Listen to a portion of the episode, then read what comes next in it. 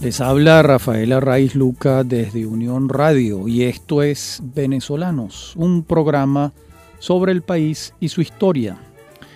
Este programa se lo vamos a dedicar a próceres venezolanos.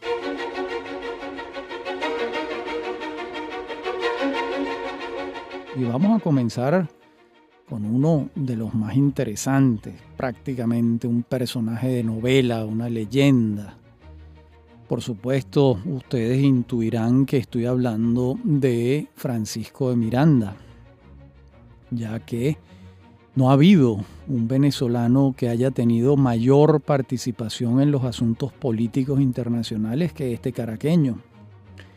Nacido hace un poco más de 250 años, hijo del canario Sebastián de Miranda y de la caraqueña Francisca Antonia Rodríguez.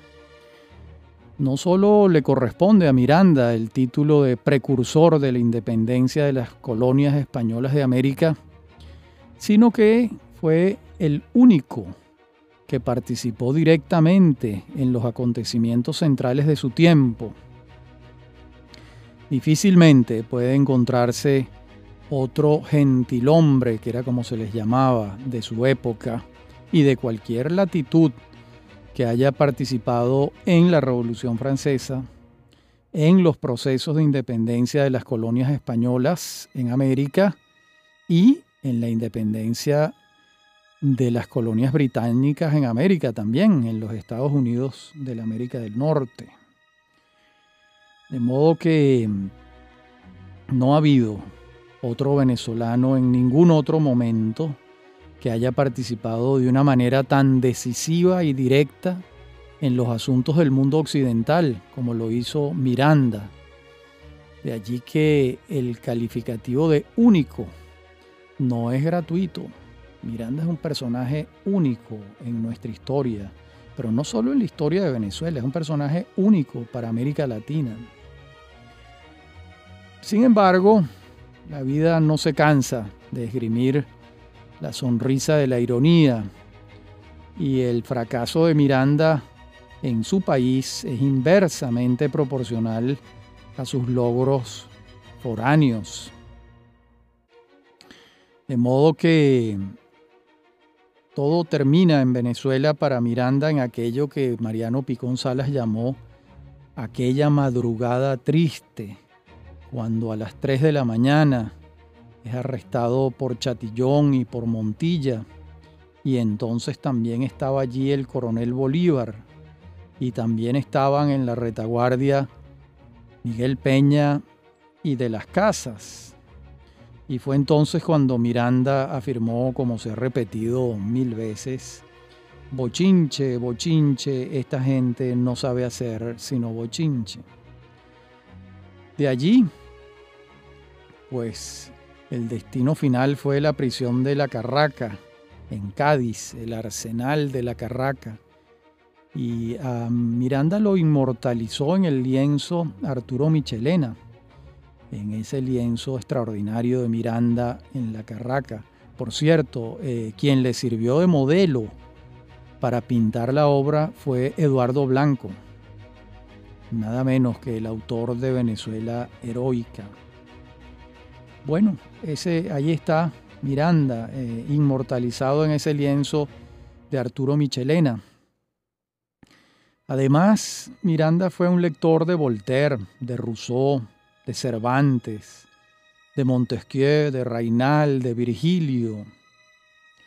Y en ese gran tour que solían hacer los gentilhombres de su tiempo, Miranda fue tomando notas minuciosas en su diario y recordemos que a ese caballero que se le abrían las puertas de los palacios europeos era a su vez un amante tenaz que anotaba en el diario cuanto hecho eh, galante y erótico ocurría en su vida en aquellos palacios por los que pasaba en su periplo viajero. No se nos olvida también que se trataba de un corresponsal de medio mundo, un conspirador nato. Y para el momento en que termina su vida política, hecho preso en La Guaira, para los estándares de la época era un hombre ya muy mayor, era lo que se llamaba un anciano. Hoy en día sería un hombre joven, por las expectativas de vida y por cómo ha ido cambiando el panorama médico y la expectativa de vida de la gente. Pero en aquel momento ya era, digamos, un anciano. También recordemos que su padre se había sentido tremendamente ofendido cuando los mantuanos caraqueños de entonces eh, le impidieron la entrada al hijo, a Francisco de Miranda, eh, para hacer la carrera de las milicias en Venezuela. Se, eh, exigía una limpieza de sangre que él no tenía. Y bueno, él optó por irse. Su padre tenía recursos, se va a España y más bien ingresa en el ejército del rey de España. Y como sabemos, no son pocas las peripecias de Miranda en África.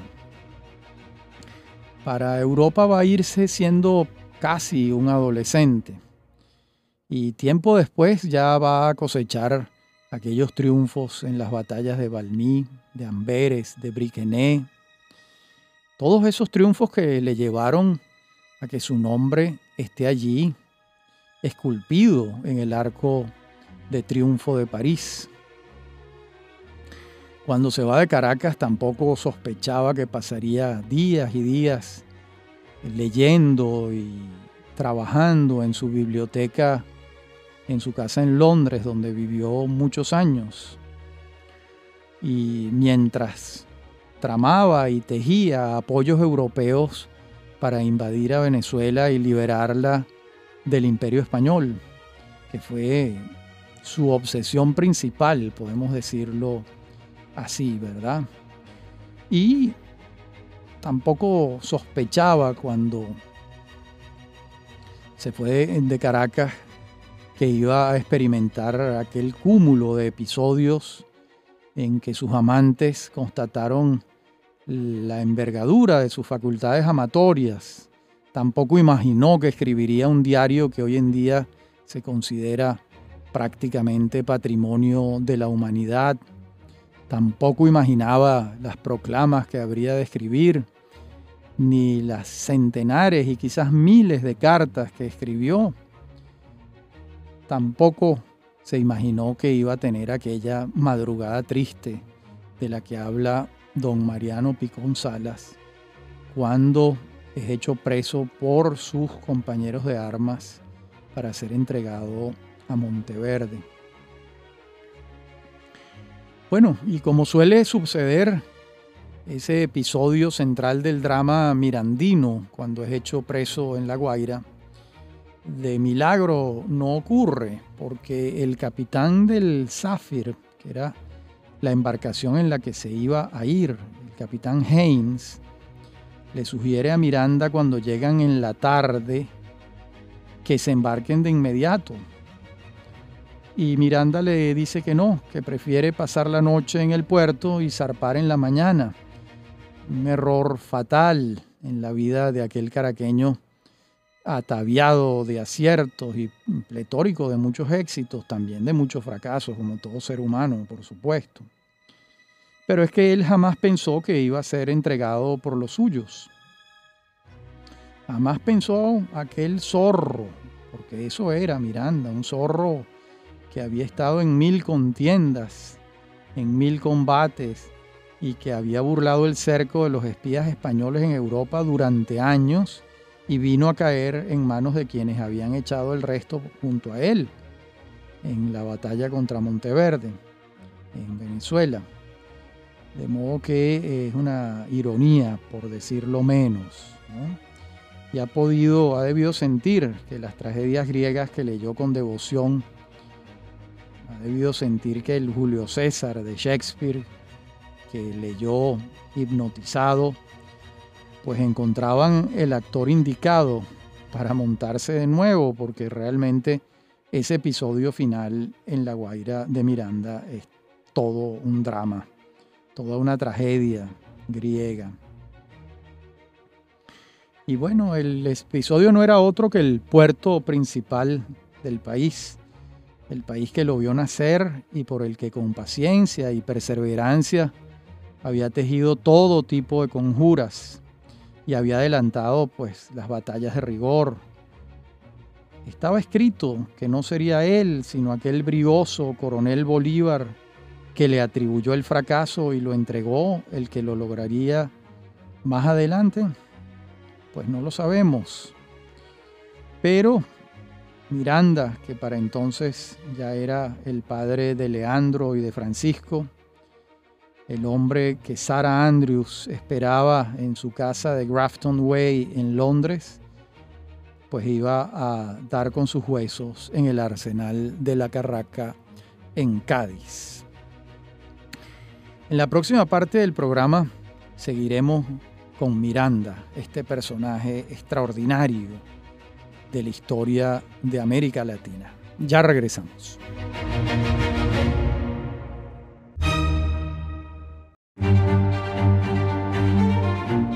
Como decíamos en la parte anterior del programa, si nosotros pasamos revista al elenco de los venezolanos más interesantes, y hay muchos, pues el nombre de Francisco de Miranda brilla con singularidad, ya que no fue simplemente un hombre de armas.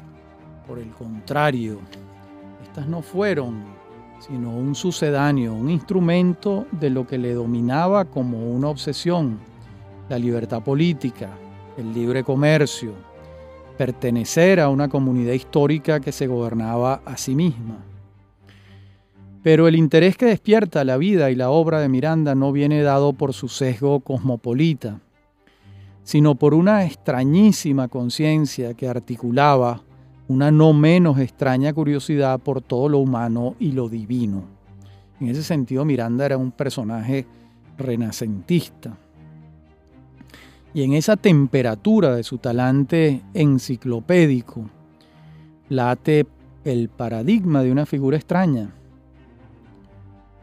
No se tenía a sí mismo como un héroe y era un hombre con mucha sed y con ganas de mitigarla, una sed por todo. La sed de conocimiento de Miranda era extraordinaria. Y su vida traza un arco completo Conoció la victoria y el fracaso, el silencio de la celda varias veces. Conoció la fiesta de los salones y la intimidad de la pareja miles de veces. Y la verdad es que merecía un final menos, menos mustio, es el adjetivo, más acorde con el esplendor de su vida. Pero la providencia dispuso otra cosa. Y entre los libros recientes que adelantan una revisión de la peripecia mirendina, destacan el de Carmen Borges Mirán, Morán, se titula Francisco de Miranda, precursor de las independencias de América Latina. También destaca la biografía de Inés Quintero en la Biblioteca Biográfica Venezolana del diario El Nacional. Y también un texto del profesor Mondolfi, Miranda en ocho contiendas. Y en uno de los ensayos de ese libro de Mondolfi, el autor se detiene en los episodios de 1806, cuando tuvo lugar aquel primer intento fallido de Miranda por invadir a Venezuela. Y vale la pena que nos detengamos un poco en lo que trabaja Mondolfi allí. Y señalemos que los lugartenientes de Miranda, sus asistentes en la expedición, reclutan a cerca de 200 hombres en los puertos de Nueva York. Allí hay talabarteros, carniceros, marineros, hombres de oficios humildes. Y muchos de ellos son captados, vamos a decir, sin saber precisamente qué van a hacer y a dónde van. Y en alta mar, varios días después de zarpar, Miranda aparece en la cubierta del barco y les revela a la tripulación cuál es el motivo de la expedición. Por supuesto, muchos se quejan, sienten que han sido engañados, ya que muchos no quieren formar parte de aquella hazaña con la que sueña el general Miranda. Y se le hace difícil controlar a la, a la gente que formaba parte de la tripulación. Y en las tripulaciones reinan naturalmente las murmuraciones, etcétera, los proyectos de deserción. Y eso va a materializarse cuando recalan en Haití. Entonces Miranda toma medidas severas para quienes deserten. De modo que eh, la tripulación tenía una espada de Damocles encima a partir de entonces. Y una vez que hacen escala en Haití, sigue la navegación. Lo que le espera a estos 57 norteamericanos que constituían parte de los cerca de 200 que serían los primeros ocupantes revolucionarios del territorio venezolano, si Miranda hubiese tenido éxito, pues eh, no es fácil de, de imaginar. Diez de ellos son decapitados, sus cabezas son colocadas en sitios vistosos, en Ocumare, en Puerto Cabello, en La Guaira, en Paparo, en Valencia, en Caracas. Y bueno, realmente cuesta trabajo imaginar cuáles habrán sido los últimos pensamientos de aquellos pobres personajes que los eh, enrolan en Manhattan, en un puerto, y terminan decapitados en un lugar al que ellos ni siquiera sabían que iban. De modo que un destino más trágico que este es difícil de imaginar. Y bueno, forma parte de estos episodios de aventura del general Miranda. Mondolfi revela en su libro Miranda en ocho contiendas que el escritor Naipol, premio Nobel de literatura, nacido en la isla de Trinidad, que estudió artes en la Universidad de Oxford, le reclama a Miranda en una de sus novelas eh, acerca del hecho de no haber escrito jamás ni una línea sobre este episodio. No escribió ni una suerte de responso, ni un mínimo recordatorio. La verdad es que no lo hizo. Y cabe la posibilidad de que le pesara tanto en su ánimo, en su conciencia, que no tenía cómo explicarlo. Es muy posible. En todo caso, el reclamo que le hace Naipol tiene fundamento sobre todo en Miranda, que escribió muchísimo en su diario y que un episodio de este calado no haya sido referido por él. Y la verdad es que desde aquí acompañamos el reclamo.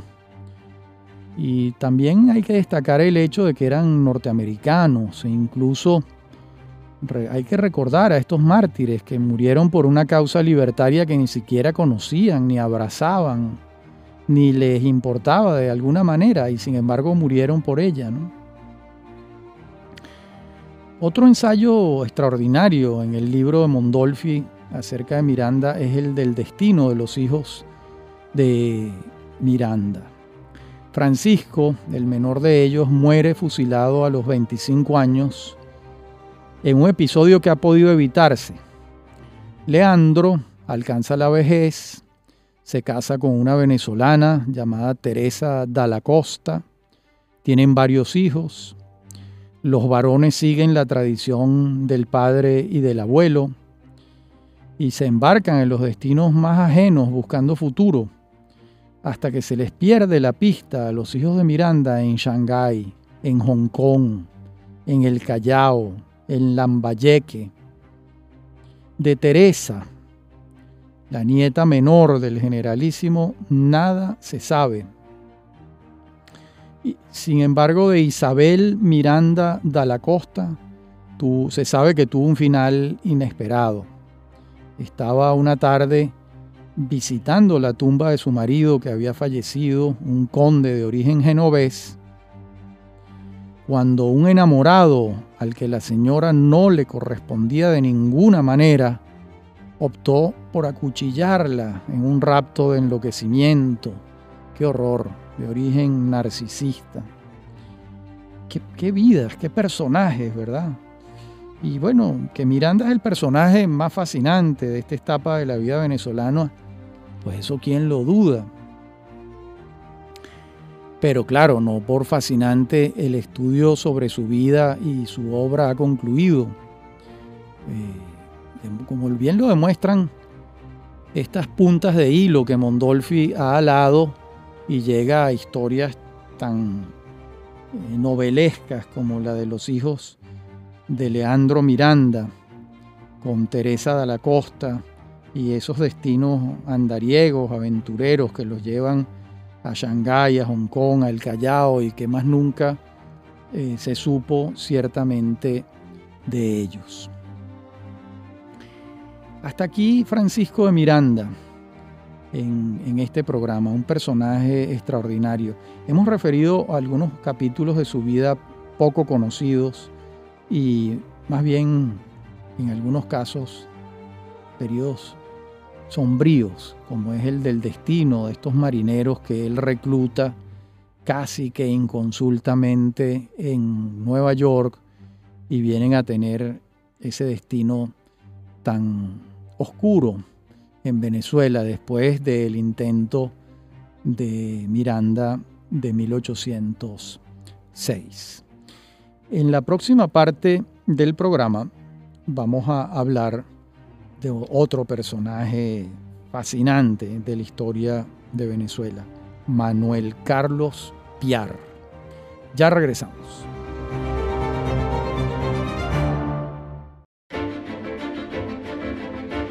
Les decía en la parte anterior del programa que en esta íbamos a hablar de Manuel Carlos Piar, y así es. Manuel Carlos Piar fue fusilado por orden de un consejo de guerra presidido por el almirante Brión. Antes, el fiscal general y general Carlos Sublet inquirió de los testigos las pruebas necesarias para instruir un expediente que, que provocó la confirmación de la sentencia por parte de Simón Bolívar.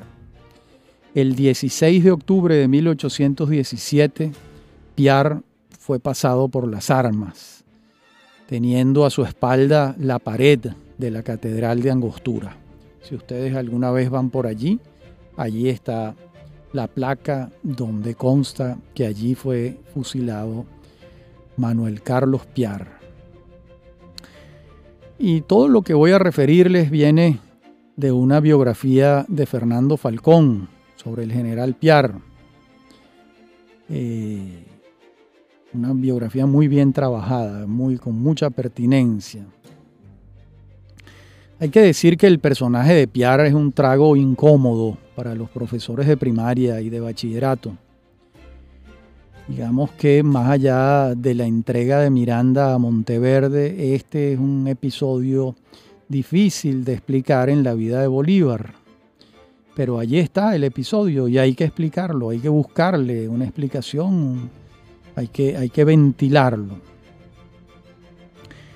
De allí que se nos dice, por lo general, que Piar traiciona a Bolívar y que eso bastó para que fuese ejecutado.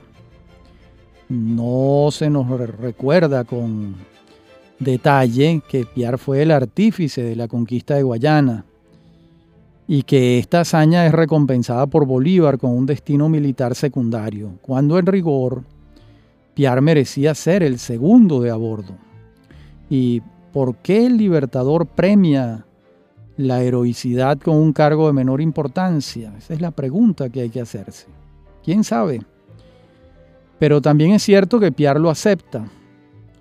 No sin el dolor del que siente con razón de ser víctima de una injusticia.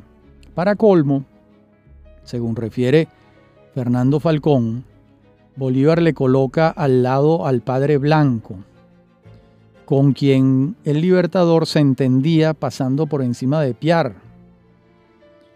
De allí que a Piar, con suficientes razones, se le ocurre respaldar la idea de formar un Consejo de Estado que regule la autoridad del libertador.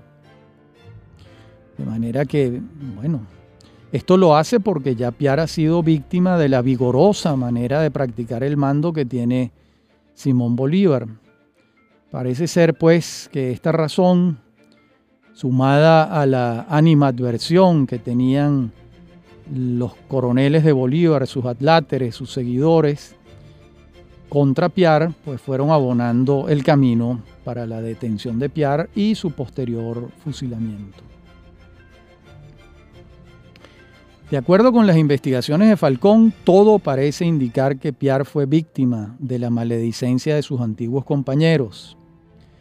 De no ser así, resulta incomprensible los insultos que le profiere Bolívar a Piar. Lo llama traidor, fratricida, ambicioso, intruso, avaro, ingrato, estúpido, insurrecto, ladrón, cobarde, sacrílego, banal, déspota, arbitrario y cruel. Fin de la cita. De modo que pocas veces puede hallarse una batería de agravios de tal magnitud. Bueno, ¿qué se esconderá detrás de semejantes insultos? Pues seguramente bastante más que las causas esgrimidas.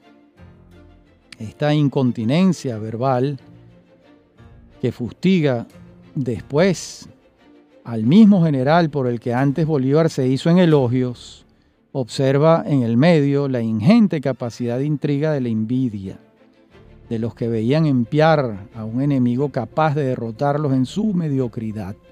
Falcón le atribuye una gran importancia a, eh, a los maledicentes, a los que influyeron en el ánimo del libertador con sus cuentos y con sus consejas para que Bolívar profiriera semejantes insultos sobre, un, sobre una persona. Y bueno, todo esto es muy humano, la verdad, demasiado humano. Esta obra de Los Intrigantes sin Falcón. Pero también es muy humano que Bolívar las haya escuchado con tanta atención y que haya procedido en consecuencia. Bueno, quién sabe, ¿verdad? ¿Quién sabe qué ha pasado aquí? Hay una explicación de Bolívar que debemos referir. Dice lo siguiente. El general Piar ha infringido las leyes, ha conspirado contra el sistema, ha desobedecido al gobierno y ha huido como un cobarde. Así pues, él se ha puesto fuera de la ley. Su destrucción es un deber y su destructor un bienhechor. Fin de la cita. Aquí el lenguaje ya es más escueto, más comedido, ya no es insultante. Se ve que esto lo ha escrito Bolívar, el libertador, con la cabeza fría, porque los insultos anteriores ha debido ser con la cabeza caliente. Eh, aquí con la cabeza fría, pues intenta dar una explicación de por qué se ha procedido de esa manera. Y a las 7 de la mañana del 16 de octubre, el capitán José Ignacio Pulido le notifica a Piar la sentencia y Piar insiste en declararse inocente. Y al rato comprende la inutilidad de sus alegatos y se, le, se dirige a Dios, Piar, y le dice, hombre salvador, esta tarde estaré contigo en tu mansión. Ella es la de los justos. Allá no hay intriga, no hay falsos amigos, no hay alevosos. Eso es lo que dice Piar. Y esto abona la tesis de Falcón de que en buena parte de la decisión estuvo la mano de los alevosos, de los intrigantes, y la verdad es que la lectura de esta biografía de Fernando Falcón me ha traído de nuevo este personaje por el que me atrevo a decir que los venezolanos o muchos sentimos la mayor compasión. Quizás algunos no, por supuesto. Pareciera que se cometió una injusticia con él. De modo que, eh, y pareciera que entregó su vida a Piar como fruto de las intrigas de los cortesanos. Pareciera que eso es así. Según Gabriel García Márquez, en su novela El general en su laberinto, la ejecución de Piar fue, voy a citar, una exigencia política que salvó al país, persuadió a los rebeldes y evitó la guerra civil. En todo caso fue el acto de poder más feroz de su vida, pero también el más oportuno, con el cual consolidó de inmediato su autoridad, unificó el mando y despejó el camino de su gloria. Fin de la cita. Bueno, esto que dice García Márquez es muy bolivariano. Arrima la brasa a la sardina de Bolívar, pero no deja de ser cierto en muchos aspectos. ¿En cuáles? Bueno, él dice, fue el acto de poder más feroz de su vida, ciertamente. Fue muy oportuno, no hay duda de que lo fue. Consolidó su, autoridad de inmediato, pues también, imagínense el terror que le dio a, todos eh, los compañeros de Bolívar que veían eh, fusilado a uno de los principales generales por no haber seguido pues eh, las pautas que las leyes según Bolívar indicaban. De modo que lo que dice García Márquez, aunque puede resultarnos en alguna medida antipático, pues tiene algo de cierto, porque ciertamente unificó el mando y despejó el camino de su gloria. Eso mismo lo pensaba Bolívar, y eso es lo que le dice Bolívar a Luis Perú de la Croix en el diario de Bucaramanga le dice mutatis mutandis esto mismo que está diciendo García Márquez, de modo que García Márquez probablemente se inspiró en lo que el propio Bolívar pensaba que había logrado con el fusilamiento de Piar. Hay que decir además que eh, aquí García Márquez sigue la versión oficial de los hechos, que es la versión de Bolívar, por supuesto. Eh, todo parece indicar, ¿verdad?, a la luz de las investigaciones de Falcón, que hubo otros elementos en el fusilamiento de Piar, que mm, más allá de lo que está señalando García Márquez, que es la versión oficial, sí se tejió alrededor de Piar una conjura, una intriga una alevosía que lo perjudicó notablemente frente a Bolívar, frente al Libertador. En cualquiera de los casos es un episodio muy triste de la historia de la guerra de la independencia, de todo ese proceso. El general Piar merecía otro destino. Y el Libertador no merecía en su hoja de vida este episodio, por más que, como dicen los bolivarianos, los bolivarianos a ultranza, eh, este episodio lo benefició en muchos sentidos. Es cierto, pero estoy, seguro que hasta el propio Bolívar hubiera deseado que no hubiese ocurrido. En todo caso ocurrió y, y ahí está. En la próxima parte y última del programa hablaremos muy brevemente de el mariscal Antonio José de Sucre. Ya regresamos.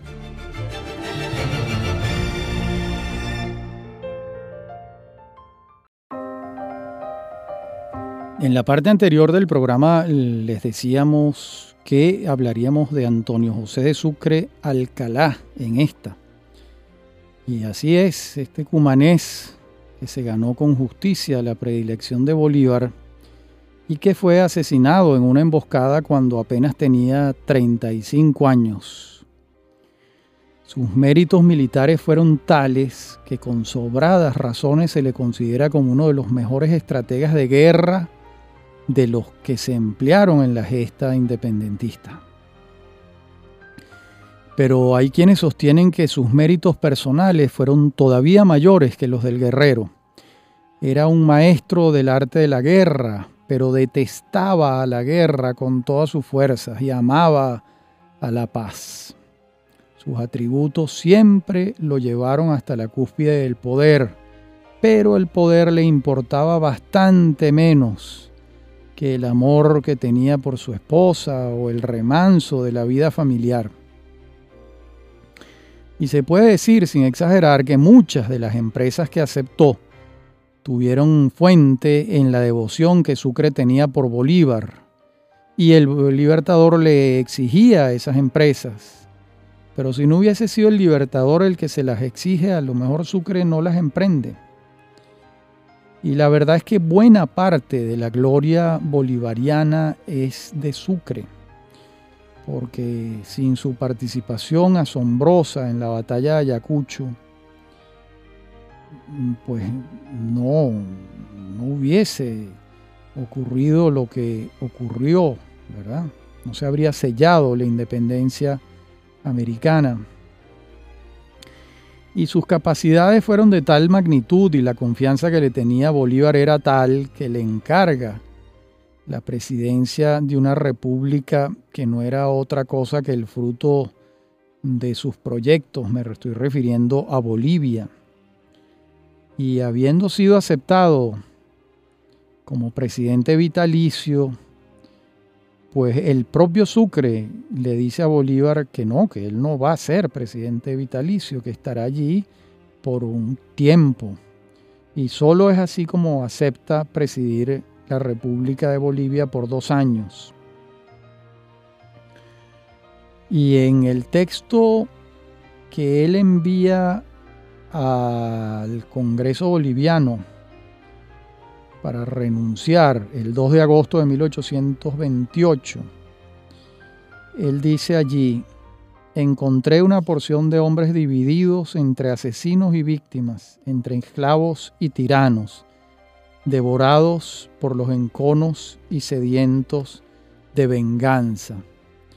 Concilié los ánimos, he formado un pueblo que tiene leyes propias, que va cambiando su educación y sus hábitos coloniales, que está reconocido por sus vecinos, que está exento de deudas exteriores, que solo tiene una interior pequeña y en su provecho, y que he dirigido por un gobierno prudente será feliz.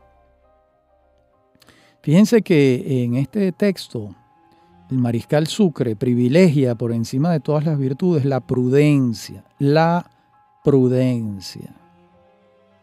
Y más adelante señala otras en un párrafo luminoso, dice el mariscal Sucre.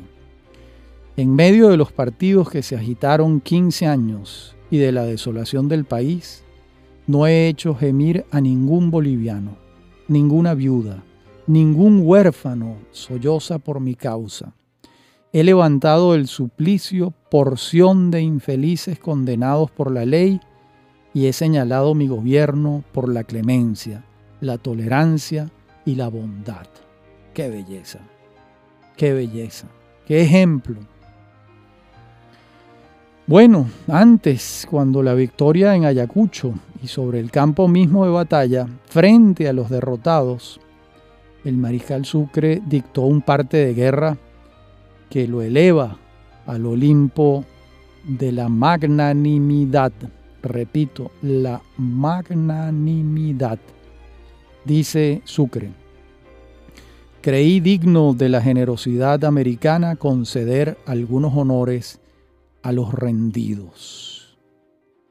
Eh, y fíjense que así fue como al ejército español vencido se le devuelven sus pertrechos y se le envía a España con cargo al presupuesto nacional y a esos derrotados y vencidos se les trata con la mayor consideración, sin la más mínima sed de venganza. Este, este es el trato que le daba el general Sucre a los vencidos. Un gran hombre, sin la menor duda. Y eso que el trato que recibieron los miembros de su familia en Cumaná durante la guerra fue atroz, atroz, no hay otro adjetivo. Y sin embargo, él tiene esta conducta. Lo que quiere decir que en su corazón no han ido jamás la venganza, el reconcomio, el resquemor. Era un hombre bueno, sin la menor duda.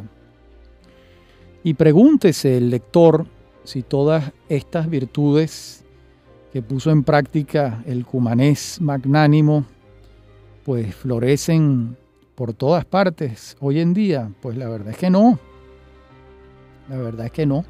Y por eso es que eh, el ejemplo del mariscal Sucre siempre tiene que estar entre nosotros, no solo por sus enormes facultades de estratega militar, sino por su condición humana, por su bondad, por su dignidad.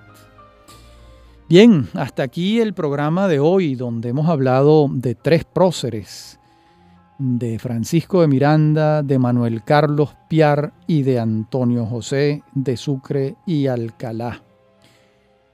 Eh, tres próceres de nuestra historia con biografías fascinantes, interesantísimas, y estos programas son apenas un aperitivo, una breboca de lo que ustedes pueden indagar y buscar sobre la vida y la obra de estos extraordinarios personajes.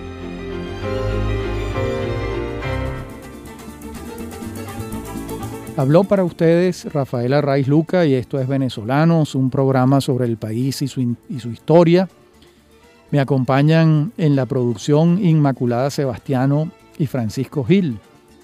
Y en la dirección técnica Francisco Gil. A mí me consiguen en mi correo electrónico rafaelarraiz.hotmail.com y en Twitter arroba Rafael Ha sido un gusto, como siempre, hablar para ustedes. Hasta nuestro próximo encuentro.